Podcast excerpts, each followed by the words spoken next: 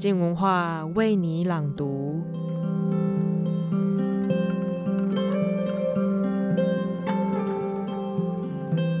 你有过动手术的经验吗？不管小至拔牙，或是大到真的被开肠破肚，我想许多人印象很深刻的部分，大概跟我一样，那就是会被麻醉。这一段完全失去意识、失去知觉的时间，让我们可以减少疼痛。但你知道吗？其实麻醉技术的出现也不过才近两百年的事。而本周王道环的专栏就要来聊聊麻醉手术问世后，人们对于这新奇经验的各种猜想。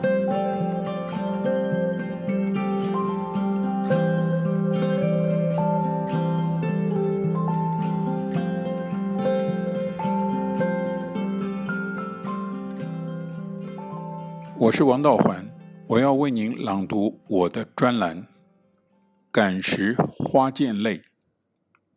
一八二六年，伦敦大学成立，打破牛津、剑桥垄断英格兰高等教育的局面，时人评之为不信上帝的机构，因为他采取开放政策，招收学生不问宗教、族裔、出身。而牛津、剑桥只接受英国国教信徒，用不着说，这样的学校必然卧虎藏龙。他第一位临床外科学教授李斯顿，更是出类拔萃。李斯顿身高一米八八，个性强烈，是个叫人不得不注意的人物。他是快刀手。以手术台为表演场，病人趋之若鹜，护线为穿。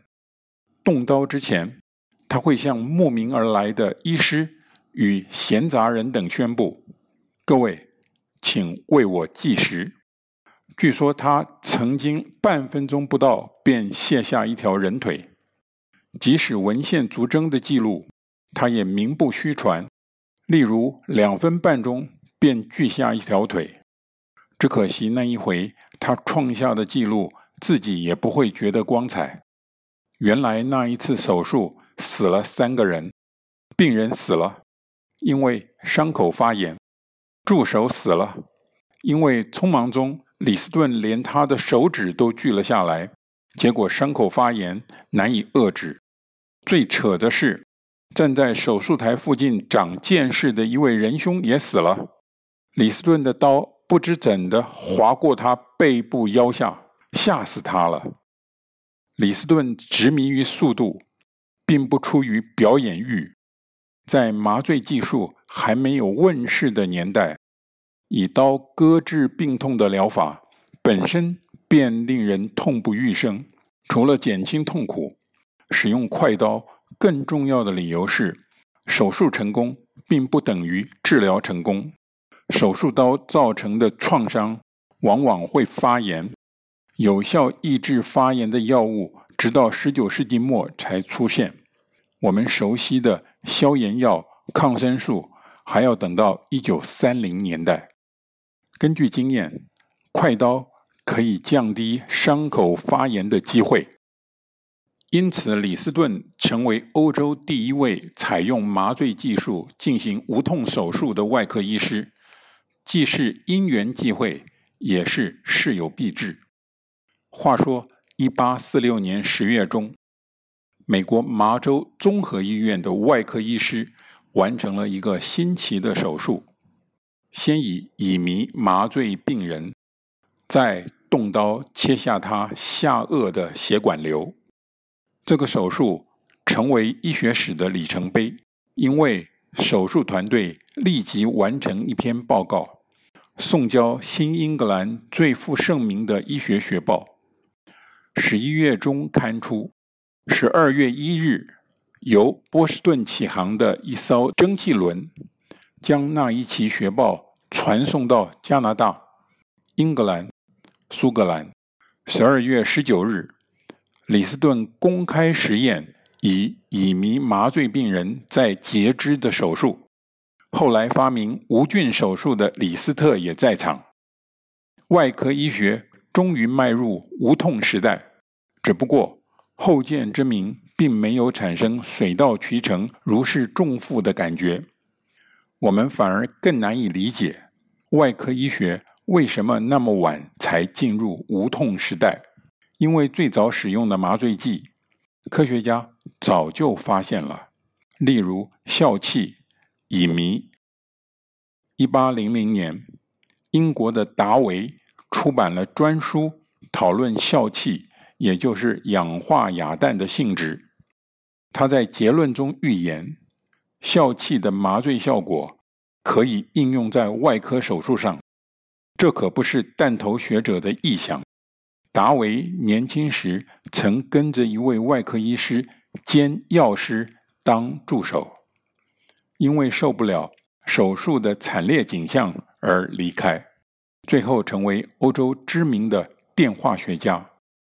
他提拔的助手法拉第虽是开创电磁学的大师，在麻醉药物学上也有承先启后的贡献。一八一八年。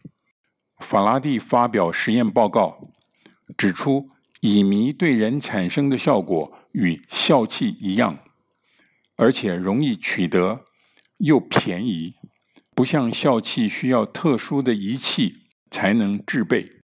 然而在当年，笑气、乙醚的用途类似摇头丸，只是放浪取乐的玩物。为什么英国的外科医师没有认真对待他们呢？需求不是发明之母吗？外科医学终于进入无痛时代之后，麻醉药物引起的问题可以归纳成几条思路，有一些实在令我们外行人匪夷所思。首先是典型的科学思路，例如还有哪些物质有麻醉作用？麻醉的机制是什么？笑气是无机物，乙醚是有机物。为什么它们都有麻醉效果？它们造成的麻醉效果有何异同？现在已知的麻醉剂越来越多，运用麻醉剂的实验临床经验越来越丰富，麻醉技术越来越安全，是这一条思路最明显的成就，可是科学家对于麻醉的机制仍然不清楚。不同的麻醉剂并没有共同或相似的结构，它们如何产生麻醉效果呢？甚至连惰性气体氙都能麻醉动物。另一条思路是反思痛苦的意义，例如不少人根据《创世纪》。认为女人受生产之苦是上帝的意志。最出人意表的研究则是，植物是不是也会被笑气、乙醚麻醉？这也是个形而上的问题，涉及西方的心物二元论、唯物论。简言之，学者想知道生物与无生物究竟有什么分别。法国十九世纪最伟大的生理学家贝尔纳便以实验证明，同一浓度的乙醚能同时麻醉小鼠与含羞草。最近，一个欧洲团队做了类似的实验，使用的植物更多元，包括含羞草、捕蝇草、豌豆、毛膏菜、独行菜。阿拉伯芥麻醉剂也使用了好几种。研究人员复制了贝尔纳的观察，例如含羞草会丧失叶片闭合反应，几个小时以后才恢复；捕蝇草也一样，不过恢复时间较短，只消十五分钟。有趣的是，要是触动捕蝇草叶片上的感应触毛，在叶片表面可以测量到与动物神经元一样的动作电位，而乙醚也能消灭那种反应，十五分钟后才完全复原，与叶片的捕蝇反应一样。其他的证据显示，麻醉剂还能影响植物的种子休眠、叶绿素生产、自由基清理等生理机制。研究人员相信，这些发现提醒我们，麻醉剂的作用机制可能并不直接与神经系统有关。可是，对这份实验报告，《纽约时报》的记者感兴趣的问题却是：既然麻醉剂能够剥夺植物的反应，那么植物也有意识吗？植物也属于有情众生吗？难道感时花溅泪不只是诗人的怡情而已？这些问题反映了意识现在已是认知神经科学的焦点之一。另一方面，在大众文化中，意识问题又与对于未来的恐惧愿景相关联。我们关心花草是不是有意识，部分理由是我们对于科技产品在我们的世界中可能扮演的角色颇有疑惧。最近关于人工智慧 AI 的讨论，除了 AI 造成失业之外，又回到机器人是否会反叛人类的老问题，便是现成的例子。要是花草都有意识，何况拥有超级智慧的 AI，后果真是不堪设想。其实贝尔纳的思路仍然是讨论这些问题比较理想的架构。他尊重尝试，并不把意识当作生命的基本特质，他想厘清的是，动植物共有而且不可化约的性质，因此麻醉剂对于植物的作用，当然不在与意识直接相关的机制。在生命世界中，生物对于自身处境的反应从来没有定于一尊，意识不是唯一的出路。生命会自寻出路。我们不妨以麻醉剂做生命的判准，只要不是生物，就不会拥有意识。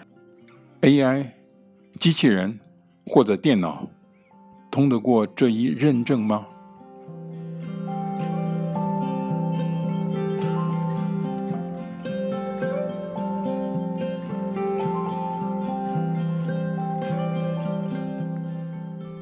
今天的专栏就到这里。明天是鲁豫家的书评时间，他即将分享日本作家猪野圭子的《我要准时下班》这本前阵子被改编成话题电视剧的著作，将办公室政治毫无保留地摊在观众面前。你想要准时下班吗？不是只有把事情做好这么简单，还要懂得表现来让必须加班的人不因为你而觉得委屈。至于要怎么做呢？答案就在明天的书评哦。